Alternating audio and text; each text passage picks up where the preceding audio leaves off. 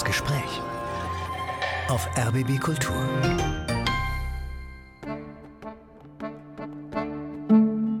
Ich bin der Meinung, man darf einfach nicht vergessen, warum man diese Person ist, die man geworden ist, warum man dort ist, wo man ist, was die Gründe sind. Und die Gründe sind eben, dass ich Jeside gewesen bin, meine Eltern gewesen sind, warum ich meine Heimat verloren habe, meine ehemalige Heimat.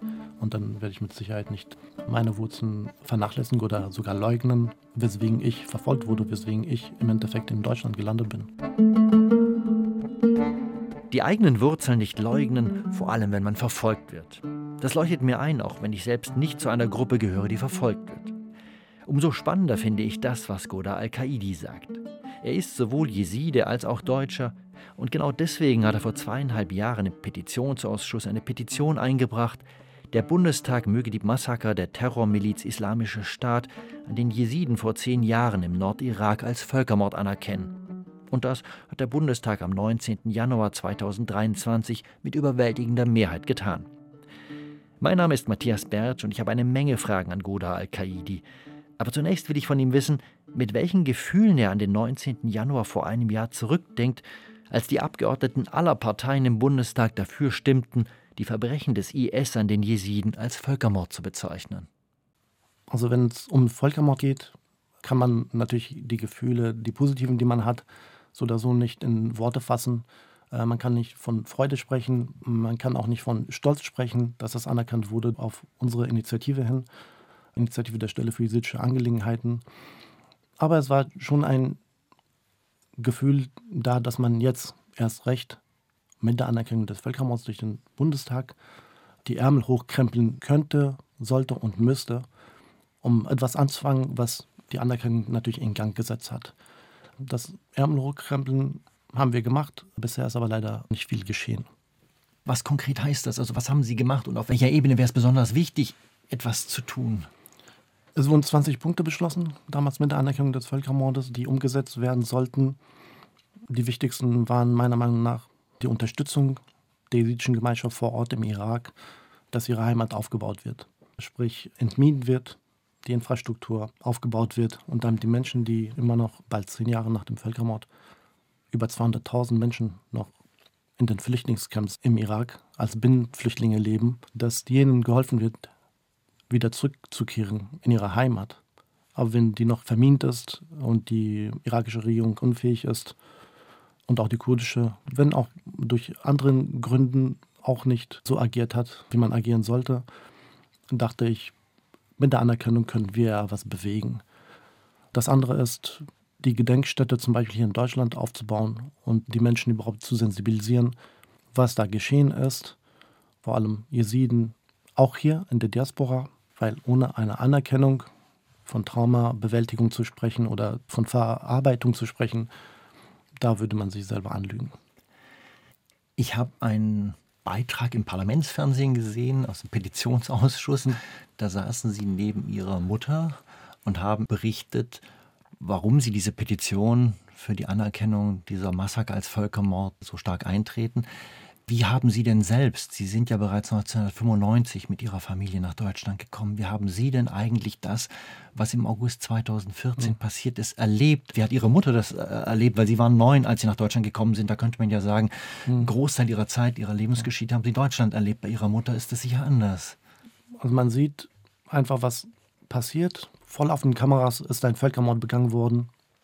Männer und Kinder wurden, männliche Kinder, vor laufenden Kameras getötet und auf bestialischste Art und Weise geköpft, verbrannt, mit dem Ziel, die Jesiden im Irak auszurotten. Natürlich haben wir gesehen, wir kommen aus dieser Region und das geschieht diesen Menschen gerade, die werden gerade so bestialisch ermordet, weil es Jesiden sind. Und wir kommen aus genau dieser Region. Wenn wir da nicht schon eher wegen des existierenden Islamismus geflohen wären, 1995, wer weiß, wo wir gelandet wären. Vielleicht wären wir jetzt auf dieser anderen Seite gewesen. Und wenn man schon die Mittel hat und die Freiheit hier in Deutschland in Freiheit, dankenswerterweise, kann man sie auch einsetzen. Und das war einfach der ausschlaggebende Punkt, dass ich hier in Freiheit bin, alle Mittel zur Verfügung habe, ein starkes Team hinter mir hatte mit der Stelle für jesidische Angelegenheiten, viele politische Kontakte geknüpft habe Das muss ich einfach irgendwie angehen und das haben wir auch angepackt. Sie haben gerade gesagt, vor laufender Kamera sei das geschehen, diese Ermordung. Heißt vor laufender Kamera, damals war doch die Weltpresse anwesend oder heißt das, die Täter haben das gefilmt? Die Täter haben das selber gefilmt. Das muss man sich mal vorstellen. Die filmen ihre Taten selbst und haben offen in die Welt hinaus posaunt, die sie ausrotten zu wollen, weil sie nicht muslimisch, weil sie nicht islamisch gewesen sind. Andere Religionsgemeinschaften durften zumindest das Land verlassen oder die Region, die vom IS überfallen wurden, auch wenn sie viele Tote zu beklagen hatten, leider, wie die Christen, Assyrer, Aramäer, weil sie von Islamisten als Buchreligion angesehen werden. Buchreligion insofern, dass sie eine Offenbarung von Gott erhalten hatten. Wir sind hingegen nicht. Wir seien unbekehrbar. Deswegen müsste man sie umbringen, einfach komplett ausrotten. Und das haben sie gefilmt. Mit stolzer Brust.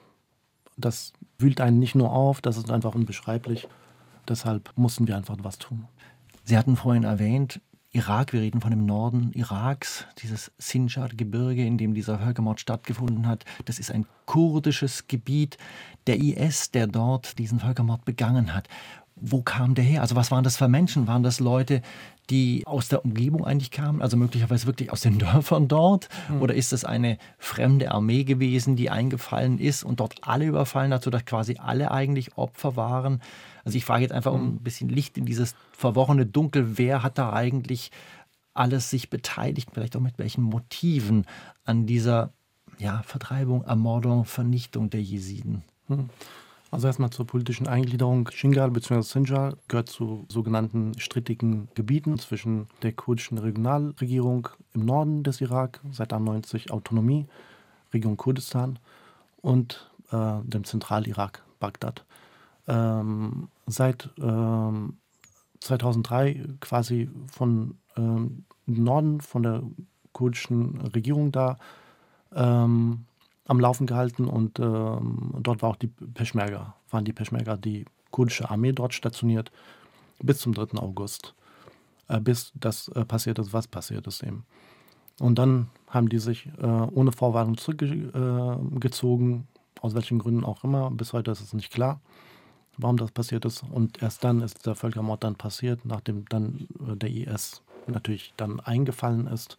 Und der IS besteht ähm, aus einer multinationalen oder bestand aus einer multinationalen Terrorgruppierung, äh, ähm, an derer sich nicht nur deutsche Staatsbürger beteiligt haben und europäische, die äh, sich dort angeschlossen haben und Menschen wirklich umgebracht haben, einige kennen wir, ähm, sondern auch vor Ort Menschen äh, kurdischer Herkunft, muslimisch sunnitischer Herkunft, ähm, arabische und die waren laut Aussagen der Völkermord überlebenden Jesiden und Jesiden, haben sie sich dem, äh, den IS direkt in ihre in jesidische Dörfer und Häuser gelenkt, äh, geleitet, äh, nachdem sie sich denen angeschlossen haben und äh, haben sich einfach an dem Haupt und Gut der Jesiden und Jesiden dort bereichert, tatsächlich.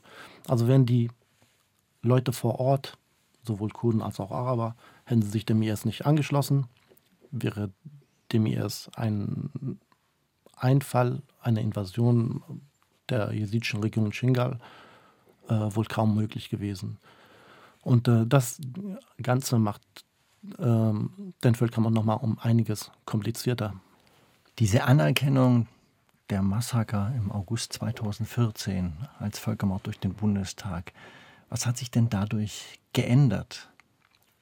Ob sich was geändert hat, nicht viel, wenn eigentlich gar nichts, aber in den Köpfen der Jesiden schon. Das heißt, diese Anerkennung braucht man einfach für die Aufarbeitung und Verarbeitung eines Völkermordes, eines traumatisierten Volkes, das die Heimat unfreiwillig verlassen hat und äh, mit einer Diaspora-Gemeinschaft von rund 250.000 Menschen, 250.000 Jesidinnen und Jesiden in Deutschland, ist das natürlich keine unbedeutende Gemeinschaft ähm, für die Jesiden gesprochen, weil weltweit es nicht mal eine Million Menschen äh, existieren.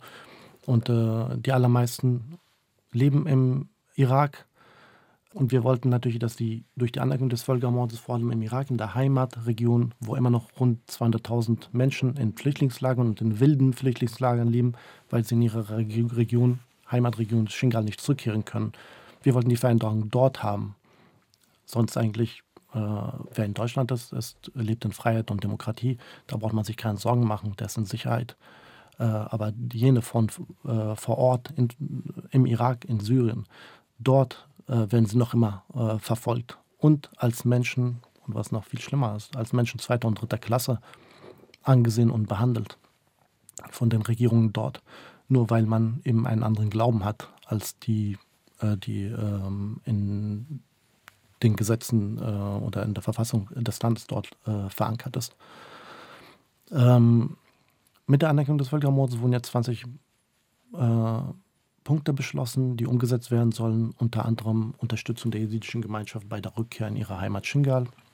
Das beinhaltet Entminung der Region, der Städte, der Dörfer äh, und den Wiederaufbau der Infrastruktur, Wasser, Strom, Straßen. Das alles ist bis jetzt nicht geschehen. Das Einzige, was passiert ist, ist eben, dass äh, beschlossen wurde, die äh, Jesiden beim Bau einer Gedenkstätte äh, hier in Deutschland zu unterstützen. Das ist auch der einzige Punkt, der umgesetzt werden soll. Im November hat die Bundesregierung, die SPD, jesidische Vereine und Privatpersonen jesidischer Gemeinschaft eingeladen in den Bundestag und es wurde eine Summe von drei Millionen Euro bewilligt für diese Gedenkstätte, die gebaut werden soll, unter Beteiligung einer breiten Masse der jesidischen Gemeinschaft hier in Deutschland. Ich selbst hätte mit was anderem angefangen, zum Beispiel Wiederaufbau der Heimat. Ähm, aber gut, äh, wie die Politik tickt, äh, ist eine andere Sache. Zu dem Wiederaufbau der Heimat oder auch der Frage der Heimat, auch was Sie jetzt persönlich angeht, da kommen wir dann sicher noch, weil Sie einen Großteil Ihres Lebens ja inzwischen schon in der Bundesrepublik. Äh, zum Glück. Ja, zum Glück, genau, das macht ja vielleicht auch was, sagt ja auch vielleicht was aus, sozusagen, wo, wo ist Heimat oder wo fühle ich mich zu Hause. Bevor wir auf diesen äh, Teil kommen, Sie haben drei Musiktitel mitgebracht. Ja. Welche der drei Musiken würden Sie denn jetzt gerne hören? Die Moritat von Mackie Messer, bitte. Die Moritat äh, von Mackie Messer. Und ich muss das begründen und mich auch bei den Zuhörern entschuldigen, dass ich das vielleicht äh, ausgewählt habe von beiden Jüngeren. Mit sowas habe ich nämlich, und vor allem mit Mackie Messer und Co., drei Groschen Oper, habe ich Deutsch gelernt. Deswegen äh, gut zu hören und lernen.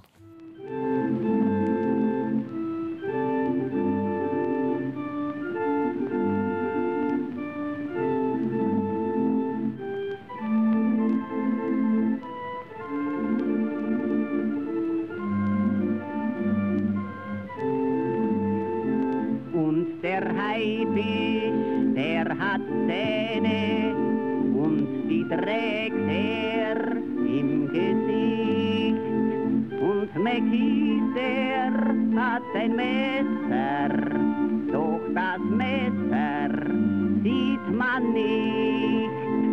Die Moritat von Mackie Messer. Sie hören das Gespräch auf RBB Kultur heute mit Matthias Bertsch und dem Deutsch-Jesiden Godar Al-Qaidi. Herr Al-Qaidi, ich muss gestehen, ein bisschen überrascht war ich, als Sie da gerade gesagt haben, dass Sie dieses Lied früher viel gehört haben, dass Sie damit Deutsch gelernt haben. Wie kam das? Ich habe das mal zufällig gehört, natürlich drei Groschen Oper als Kind, gerade mal nach Deutschland gekommen. Googeln konnte ich natürlich damals nicht. Gab es auch nicht oder Wir, wir reden von 1995. genau. Aber ich bin tatsächlich in die nächste Bibliothek gegangen mit einer Kassettenabteilung und habe mir das auch besorgt. Man versteht natürlich nichts oder ich habe das nicht verstanden, habe trotzdem aber immer wieder gehört, übersetzt für mich selber. Ja, und so einfach mal die ersten paar Brocken gelernt, natürlich neben der Schule, die ich damals gerade angefangen hatte. Und äh, ich hatte natürlich ein Interesse daran, schnell Deutsch zu lernen. Und in NRW ist das zum Glück schnell gelungen. Sie sind 1986 im Irak in Mosul, glaube ich, geboren. Genau, richtig. Und sind 1995 mit neun nach Deutschland gekommen.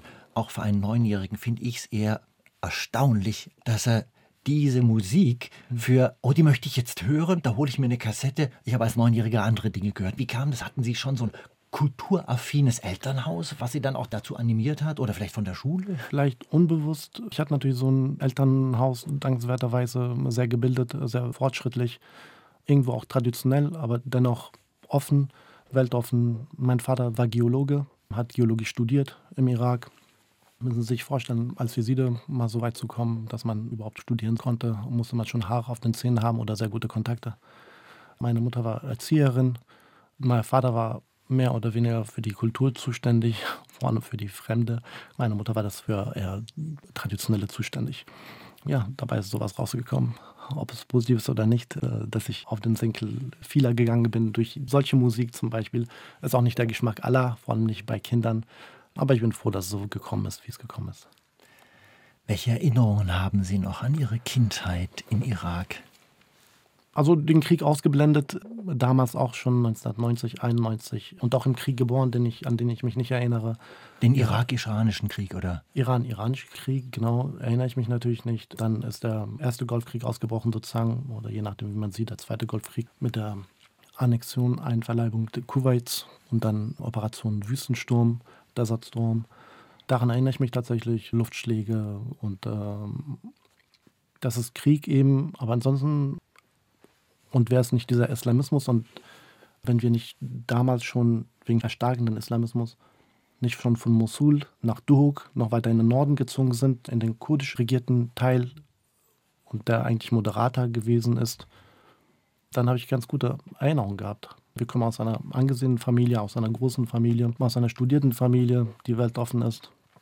Aber was bringt es ihnen denn, wenn man selber oder wenn sie weltoffen sind und ihr Nachbar aber nicht? Deswegen sind wir von Mosul aus erstmal in den Norden, in den kurdischen Teil.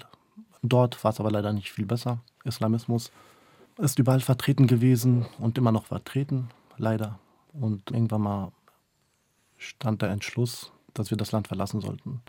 Und Deutschland stand nicht fest, dass wir nach Deutschland gehen sollten, aber es war beschlossen, dass wir das Land verlassen müssen. Wohin? Nach Europa, Amerika, USA, nach Australien war alles offen. Aber Fakt war, wie bei vielen Jesiden und Christen im Land, seit 1990, 91, wir mussten das Land verlassen.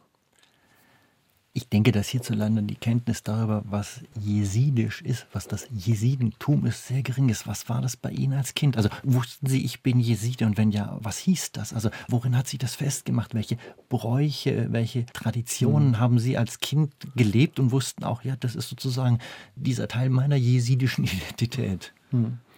Ich wusste natürlich, dass ich Jeside bin. Wir wurden mit Stolz erzogen, dennoch mit sehr viel Vorsicht. Im Irak kannst du nicht sagen, lautstark. Was wir trotzdem gemacht haben, muss ich sagen, dass man Jeside ist, weil die einfach überall benachteiligt wurden, in der Schule, im Beruf, überall einfach. Dass man von Wildfremden beleidigt wird und was weiß ich, als Anbieter des Bösen tituliert wird.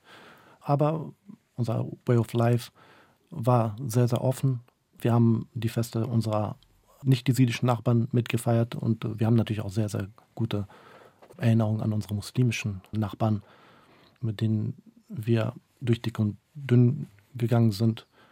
Es waren wie sehr, sehr schöne Erinnerungen, bis der Islamismus da aufgetaucht ist. Was sich als jesidisch gezeigt hat, ist zum Beispiel einfach diese Feste, die wir trotz der Gefahr, sie zu begehen, begangen haben, natürlich.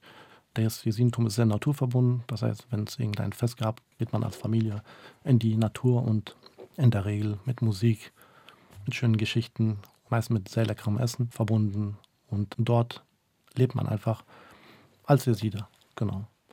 Das waren die Kindheitserinnerungen. Also schöner können sie gar nicht sein, wäre da denn nicht der Krieg und der Islamismus.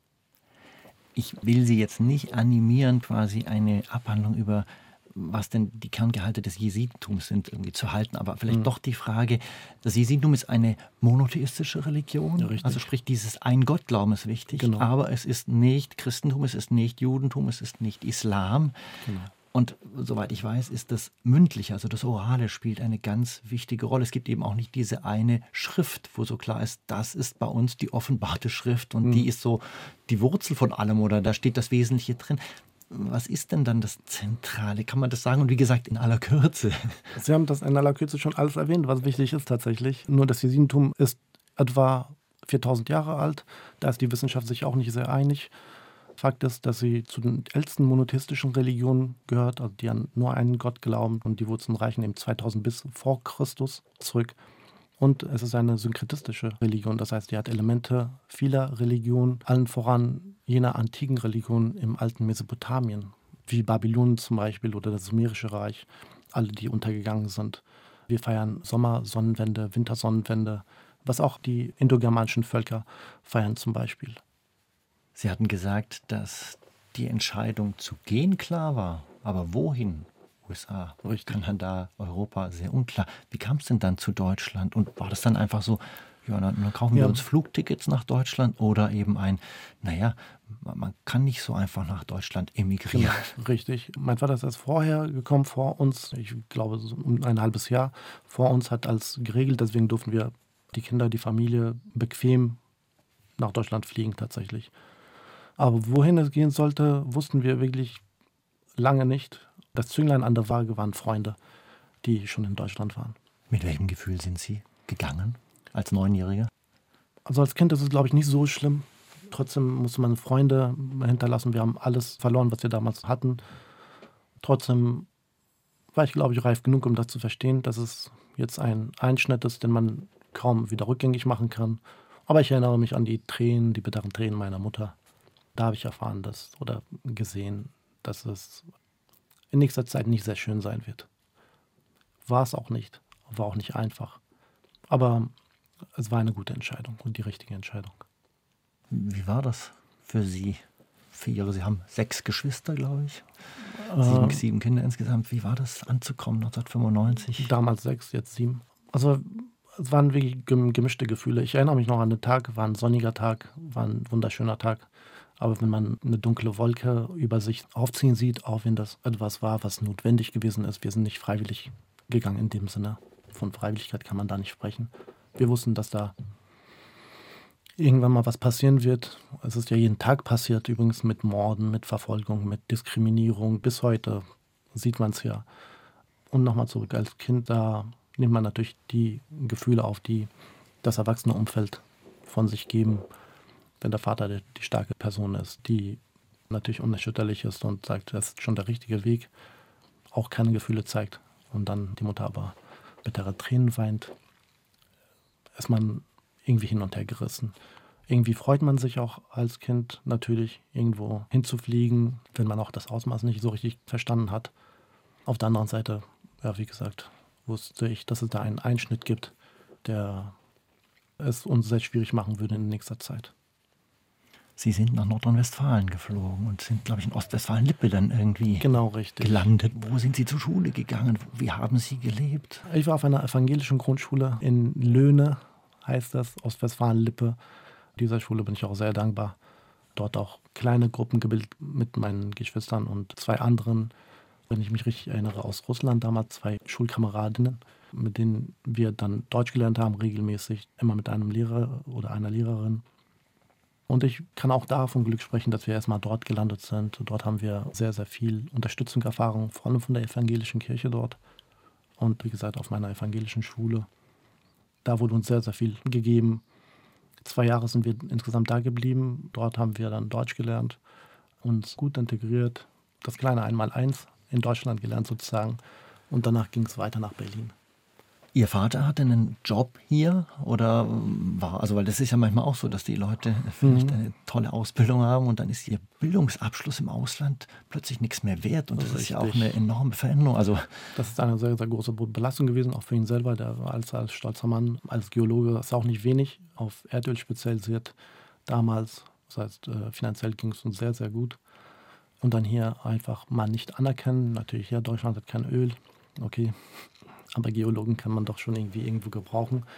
Ging nicht. Lange Zeit musste er andere Jobs machen, die weit unter seinem Niveau gewesen sind. Und äh, als stolzer Mann das zu machen, das nimmt einen sehr mit. sind Sie denn eher in einem, ich ich es mal so, deutschen Freundesumfeld dann aufgewachsen hier, als Sie hier waren?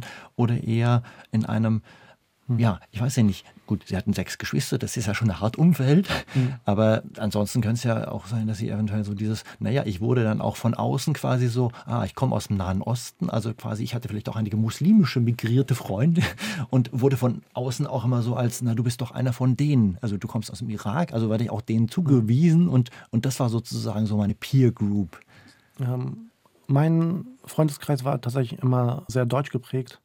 Natürlich habe ich auch kurdische, türkische, arabische Freunde, sehr gute sogar. Dafür bin ich auch sehr dankbar. Viele habe ich schon damals zur Schulzeit kennengelernt. Und ob ich will oder nicht, phänotypisch sehe ich für den 0815-Bürger eher aus, als wäre ich, ich will mich ja selber nicht in eine Ecke stellen, aber aus Nahost ist auch gut so. Genau, aber meine Peer Group war immer schon eigentlich deutschlastig. Aber haben Sie Rassismus erfahren? Ja, natürlich habe ich. Und zwar, also nicht in NRW, muss ich sagen, aus Westfalen-Lippe. Ich persönlich nicht, aber als Kind nimmt man das auch irgendwie anders war. In Berlin auch eher weniger. Also Sie sind auch in Berlin gewesen später dann genau, Studium. Und, und schon genau, vorher, glaube ich. Ja. Mhm. Genau, Schule, Abitur, dann Studium, Bachelor und Master habe ich an der FU Berlin gemacht. Danach bin ich äh, nach Baden-Württemberg. Dort, äh, zu meinem Erstaunen, habe ich die größten Erfahrungen gemacht, leider die schlimmsten Erfahrungen, was Rassismus angeht. Hätte ich mir niemals gedacht, aber ist leider so gewesen. Aber Rassismus gibt es leider. Habe ich auch die Erfahrung gemacht, ja. Wie stark ist so dieses Moment des Ich bin auch Jeside oder ich bin Jeside in den letzten Jahren, 20, 25 Jahren dann bei Ihnen gewesen? Also seit Sie in der Bundesrepublik mhm. sind, ist das eher stärker geworden vielleicht, weil Sie sagen oder Sie erleben, Sie spüren, ich gehöre nicht zu einer Mehrheitsgesellschaft, auch wenn das vielleicht auch ein fragwürdiger Begriff ist, weil mhm. die nicht so homogen ist, wie es suggeriert. Aber mhm. ich bin irgendwie anders und dadurch wird dieses Jesidische noch wichtiger. Oder eher so, da kamen ganz viele neue Einflüsse. Sie sind neun Jahre alt gewesen, also dann saugt man ja auch noch ganz viel auf. Also da kann man sich wirklich noch sehr gut integrieren, vielleicht auch assimilieren sogar, ob man das mhm. will oder nicht. Mhm. Aus einem ganz bestimmten Grund bin ich immer schon Jeside gewesen, bin auch jetzt Deutsch-Jeside, sage ich mal so. Ich bin der Meinung, man darf einfach nicht vergessen, warum man diese Person ist, die man geworden ist, warum man dort ist, wo man ist, was die Gründe sind. Und die Gründe sind eben, dass ich Jeside gewesen bin, meine Eltern gewesen sind warum ich meine Heimat verloren habe, meine ehemalige Heimat und dafür Gott sei Dank auch eine bessere gefunden. Aber der Grund ist ja, dass ich Jeside gewesen bin. Und dann werde ich mit Sicherheit nicht meine Wurzeln vernachlässigen oder sogar leugnen, weswegen ich verfolgt wurde, weswegen ich im Endeffekt in Deutschland gelandet bin. Deswegen ist das Gefühl immer schon da gewesen, aber nach außen ist das Jesidentum natürlich gehört nicht zu jenen, die missionieren. Wir müssen nicht jedem unsere Religion aufzwingen. Sie werden niemanden finden, der sagt, ja, werden Sie doch mal Jeside, weil es heißt, dass alle Religionen, alle Glauben einen Weg zu Gott ebnen und äh, man muss jetzt nicht missionieren. Das wünscht man sich als Jesiden natürlich auch von anderen, was leider nicht der Fall ist von, von unseren Nachbarn in Nahost. Und ähm, dann wird man auch jesidisch in der Familie natürlich sozialisiert und dann nimmt man das Wichtigste natürlich mit, wenn es heißt, oh Herr, im jesidischen Glauben, oh Herr, beschütze erst die 72 Völker, dann erst uns. Die 72 steht für alle Völker im jesidischen Glauben. Dann wird man natürlich auch als Jeside so erzogen. Wir haben noch zwei Musiktitel. Einen von Charles Aznavour einmal von Depeche Mode. Welches Lied würden Sie denn gerne hören jetzt? Mal was für die Jüngeren, glaube ich, äh, Depeche Mode. Genau, dann hören wir jetzt von Depeche Mode People are People. Und ich bin gespannt, warum Sie es ausgesucht haben. Da reden wir danach drüber.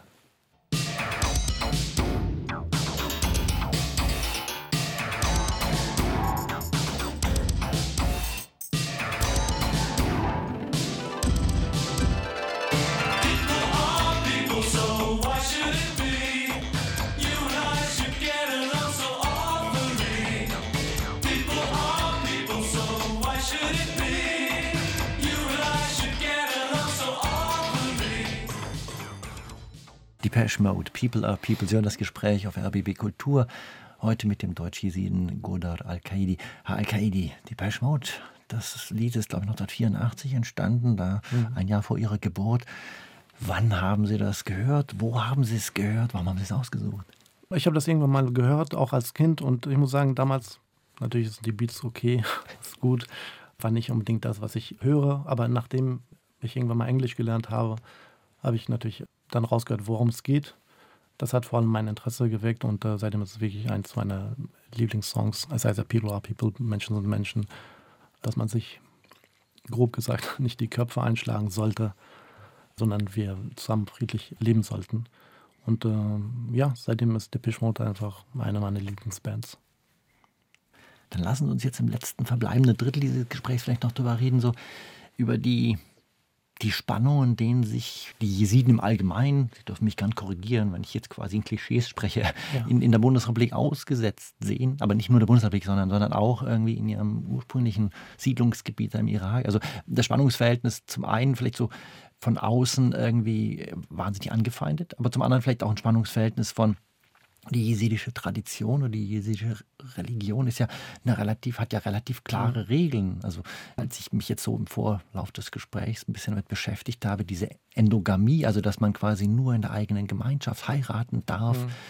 wo ich so gedacht habe, puh, das ist ja ganz schön heftig. Also ich weiß nicht, wie es Ihnen damit geht, ob Sie mhm. sagen, ja, das würde ich auch ganz klar, also ich selbst für mich ist ganz klar, ich würde nur eine Jesidin heiraten, alles andere kommt nicht in Frage. Oder ein, na, ich lebe in Deutschland und mhm. da ist doch klar, da darf jeder auswählen, wen er heiratet und äh, im Zweifelsfall ist das natürlich wichtiger als mhm. ein, deine Gemeinschaft möchte, dass du aus der gleichen Gemeinschaft jemand heiratest. Also wie geht es Ihnen damit? Mhm. Man wählt selber, ob man damit gehen möchte oder nicht. Und äh, in Deutschland, ob wir es wahrhaben wollen oder nicht, es gibt eben dieses, wenn man überhaupt das Problem benennen darf, unter den jungen Menschen. Und äh, man muss das einfach in Angriff nehmen und das äh, einfach mal mit der Zeit gehen und das die Stärke des Jesidentums mit der Zeit gehen und sich auch reformieren und anpassen, ohne die Wurzeln zu verlieren und äh, die Quintessenz des Glaubens. Und das wird auch früher oder später der Fall sein. Es gibt äh, eben viele Fälle, wo junge Menschen äh, sich natürlich in Nicht-Jesidinnen und Nicht-Jesiden verlieben und äh, Familien gründen und äh, was auch krank und gäbe ist. Und äh, das muss auch irgendwann mal natürlich offiziell auch geregelt sein, wie damit handzuhaben ist, damit einfach den Menschen, den jungen Menschen auch unter die Arme gegriffen wird. Was viele nicht wissen, ist, diese Endogamie-Regel auch vor 800 Jahren ungefähr eingeführt worden. Das, was eingeführt wird im Nachhinein, auch zum Schutz der Gemeinschaft. Damals wurden sie auch, die Jesiden, wurden tatsächlich dezimiert. Damals gab es so gut wie nicht mehr im Rahmen der Islamisierung damals, Islamisierungswellen und Kampagnen. Und das war ein Schutzmechanismus, was geklappt hat, die Jesiden bewahrt hat. Und deswegen sind die Endogamie-Regeln mehr oder weniger auch innebehalten worden. Aber was erstmal eingeführt ist, kann auch wieder äh, geändert werden. Das Jesidentum ist sehr reformfähig und ob wir es wollen oder nicht, das muss auch angegangen werden und eine Regelung muss her. Also die könnte dann so aussehen, dass möglicherweise eben ein, naja, wenn also eine Jesidin und ein Nicht-Jeside zusammen sind, dann können die entscheiden, ob ihre Kinder Jesiden, sich als Jesiden betrachten oder nicht, oder? Ja, Im Endeffekt ist es oder so eine individuelle Entscheidung. Natürlich, da hat sich auch niemand äh, da einzumischen. Das ist meine feste Überzeugung.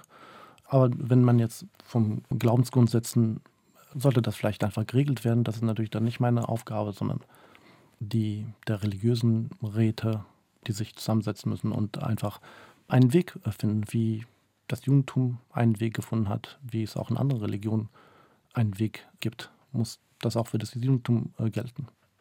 Richtig. Ein anderer Aspekt ist ja, dass es sogenannte Erbgruppen gibt im. Mhm, genau. Also das, ich weiß nicht, zu welcher Erbgruppe Sie gehören, aber quasi so zwei mhm. religiöse und eher so eine Laiengruppe und dass genau. die eigentlich auch feste, ja, feste Funktionen oder Aufgaben haben. Vielleicht können Sie Gen kurz Genau, richtig. Das, diese Erbgruppen wurden auch mit dem Reformator Sheikh Adi eingeführt, Im auch zum Schutze. Genau, so. Mhm. richtig, im 12. Jahrhundert auch eingeführt.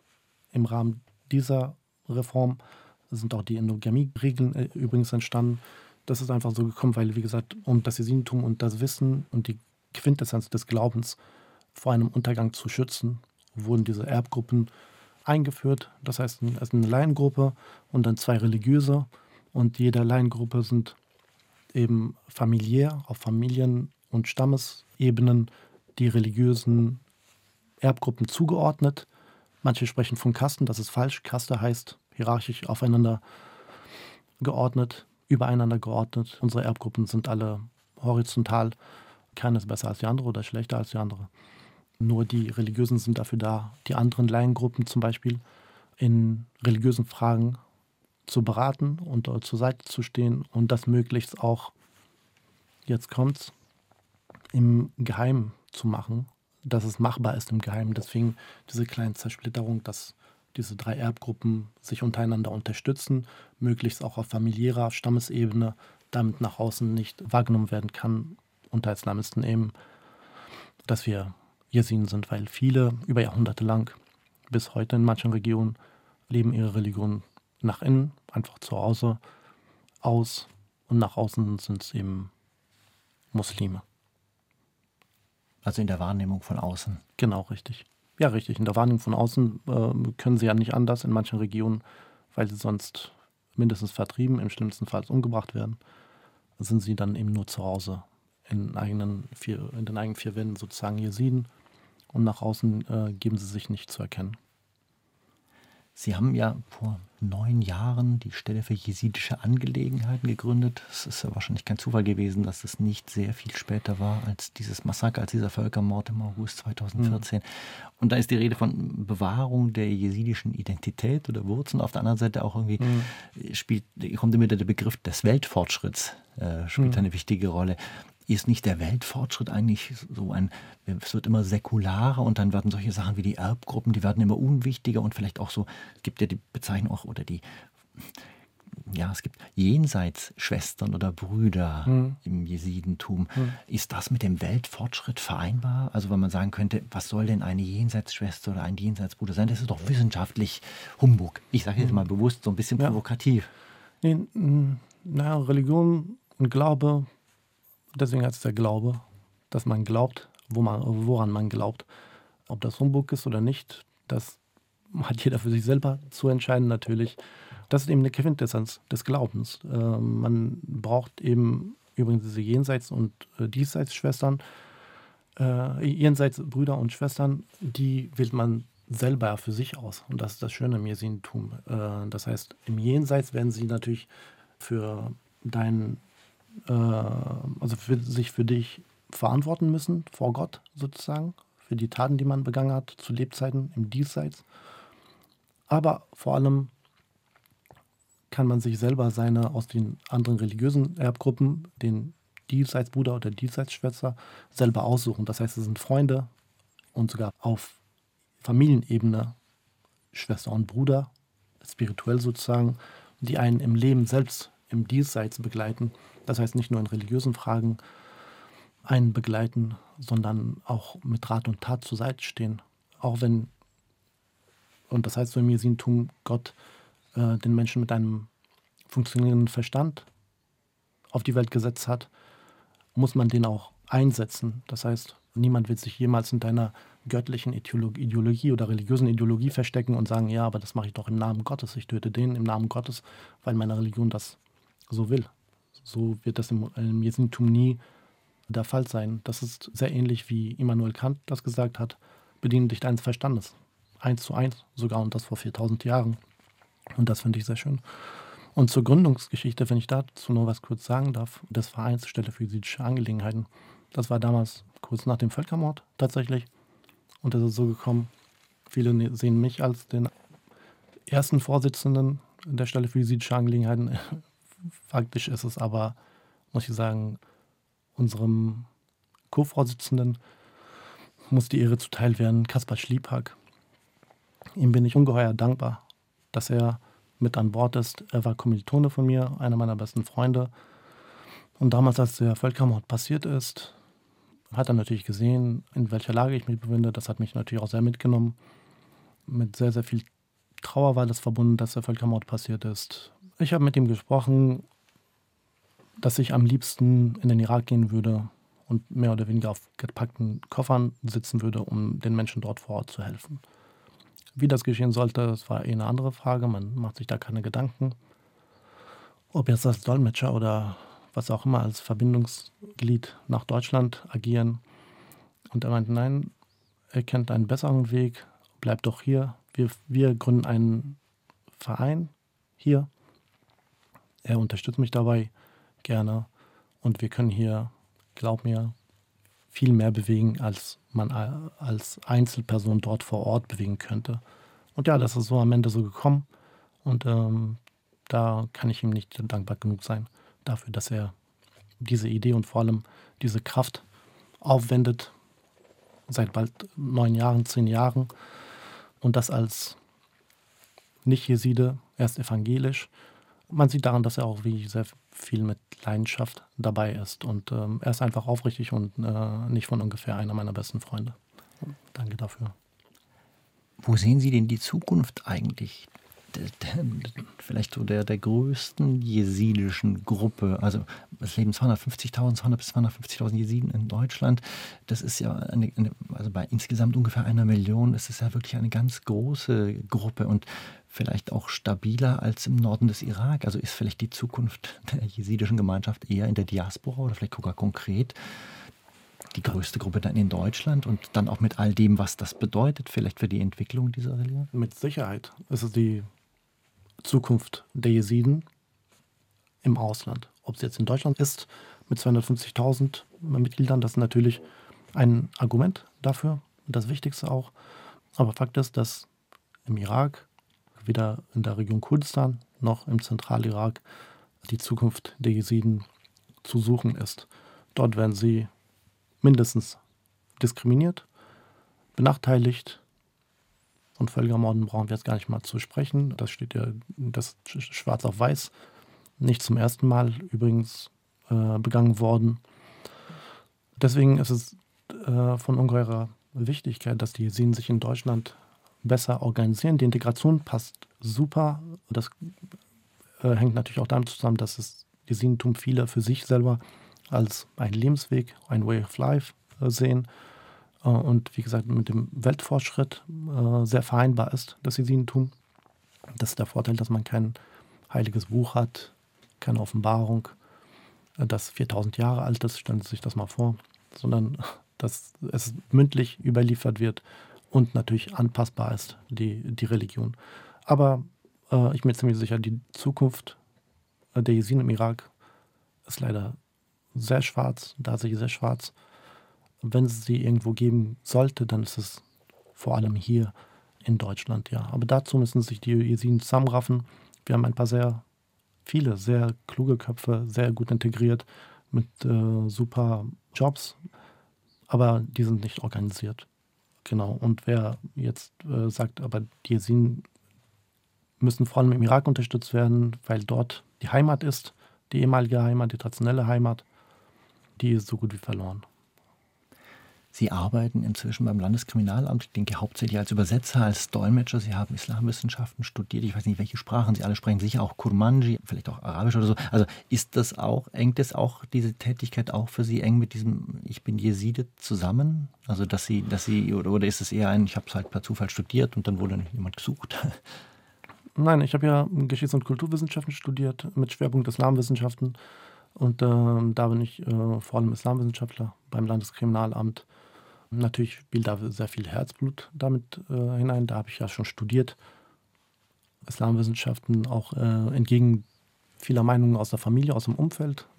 Ich als Jeside können doch keine Islamwissenschaft studieren. Und so äh, muss ich sie ein bisschen über, überreden, dass es, was heißt überreden, für mich hatte ich ja eben schon Entschluss schon gefasst. Aber um denen ein bisschen die Furcht zu nehmen, dass der keiner Religionswissenschaftler, nee, an, also das ist ja keine, ähm, also ich verlasse meine Religion ja nicht. So, das ist nur eine Wissenschaft und ähm, natürlich ist dann damals auch nochmal der Völkermord äh, passiert. Äh, das hat mir gezeigt, dass es auch die richtige Entscheidung war und äh, ich natürlich da auch mit äh, Leidenschaft diesen Job mache. Herr Al-Qaidi, wir kommen schon leider ans Ende der Stunde. Zum Schluss möchte ich doch noch mal kurz, der Anlass war ja Völkermord, der Antrag zur Anerkennung des Völkermordes vor einem mhm. Jahr. Inzwischen werden in den Irak auch wieder Jesiden abgeschoben. Wie geht es Ihnen damit? Also sollte die Bundesregierung irgendwie irgendwo im Geheimen die Anerkennung des Völkermordes als Begründung für die Abschiebung der Jesiden und Jesiden in den Irak nehmen, dann wäre das wirklich katastrophal. Wir haben die Anerkennung des Völkermordes nicht umgesetzt und eingereicht im Deutschen Bundestag, damit das als Begründung genommen wird. Witz aber auch nicht. Und ich verstehe es aber auch nicht, warum der Völkermord erst anerkannt wird am 19. Januar 2023 und bereits nicht mal sechs Monate später mit Abschiebungen auch von Jesidinnen und Jesiden in den Irak angefangen wurde.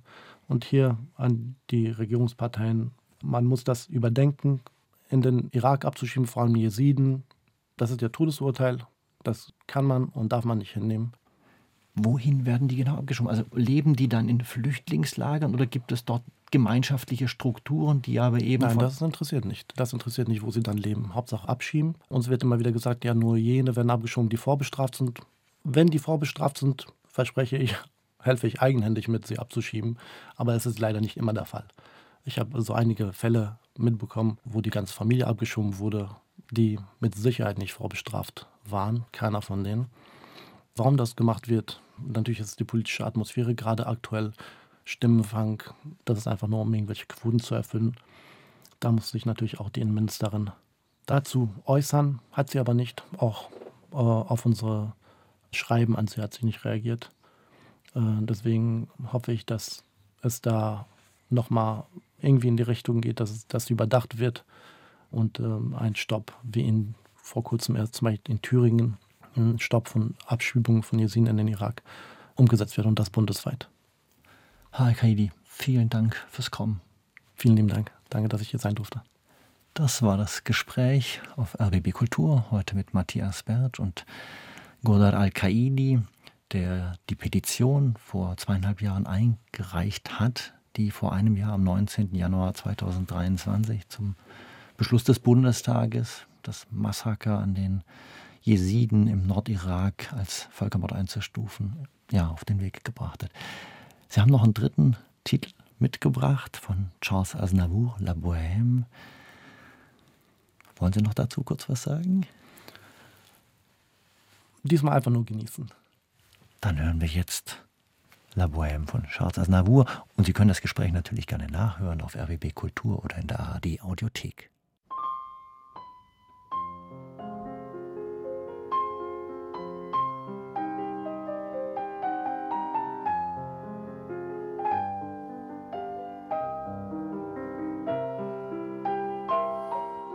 Je vous parle d'un temps que les moins de vingt ans ne peuvent pas connaître. Montmartre en ce temps-là accrochait ses lilas jusque sous nos fenêtres et si l'humble garni qui nous servait de nid ne payait pas de mine. C'est là qu'on s'est connu, moi qui criais famine et toi qui posais.